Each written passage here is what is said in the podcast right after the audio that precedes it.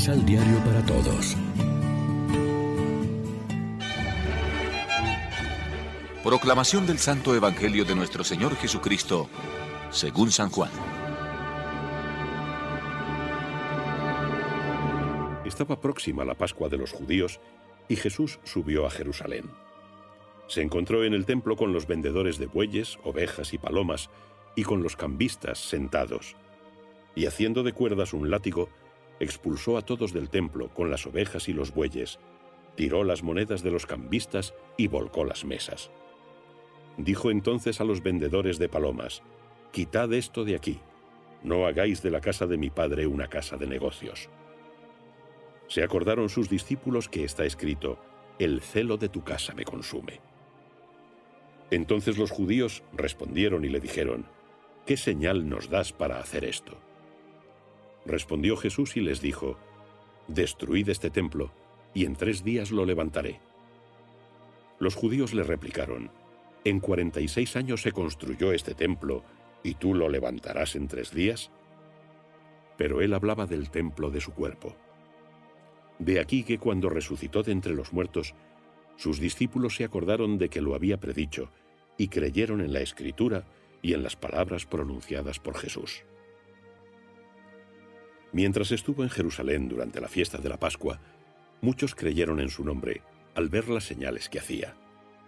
Pero Jesús no se fiaba de ellos porque los conocía a todos, y no necesitaba que nadie le informara sobre hombre alguno, pues él mismo sabía lo que hay en cada hombre. Lección Divina Amigos, ¿qué tal? Hoy es domingo 7 de marzo, celebramos el tercer domingo de Cuaresma, como siempre de la mano del pan de la palabra que se nos ofrece en la liturgia. El episodio del templo cuando Jesús echa fuera a los cambistas y a los mercaderes de animales expresa cómo quiere Él que sea el verdadero culto, en espíritu y verdad. Jesús quiere que el templo sea casa de Dios y que no se corrompa con intereses personales, sobre todo económicos. El provocativo gesto de Jesús no les debió saber nada bien a los encargados del templo que tenían montado un buen negocio, porque todos los que venían a rendir culto a Dios tenían que adquirir allí los animales, los bueyes, corderos, las palomas, y también cambiar la moneda que trajeran porque solo se admitía la moneda oficial de Jerusalén. No sabemos si después de este episodio cambiaron las costumbres del templo o fue solo de un gesto simbólico de Jesús. Es una lección que sigue siendo válida para la iglesia de todos los tiempos porque siempre tenemos la tentación de orientar el culto para nuestro propio beneficio.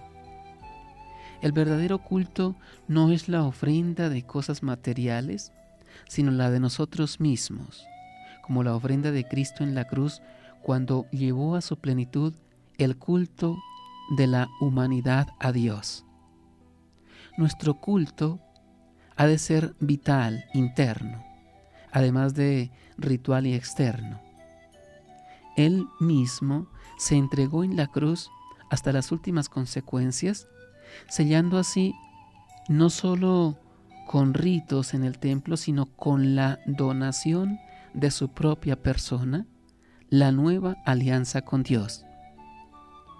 Reflexionemos. ¿Nos contentamos con el culto exterior o tratamos de ofrecer a Dios el culto de nuestra obediencia en la cotidianidad de la vida? ¿Quién es Jesús para nosotros? ¿Somos conscientes de que solo Él y por medio de Él es posible encontrar a Dios? Oremos juntos.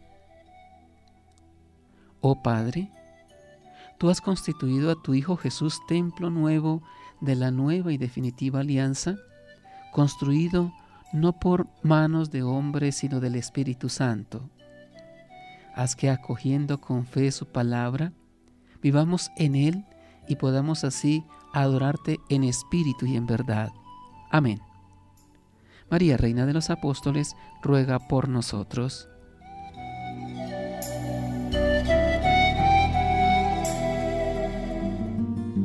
Complementa los ocho pasos de la Alexio Divina adquiriendo el emisal Pan de la Palabra en Librería San Pablo o distribuidores. Más información www.sanpablo.co Pan de la Palabra canción.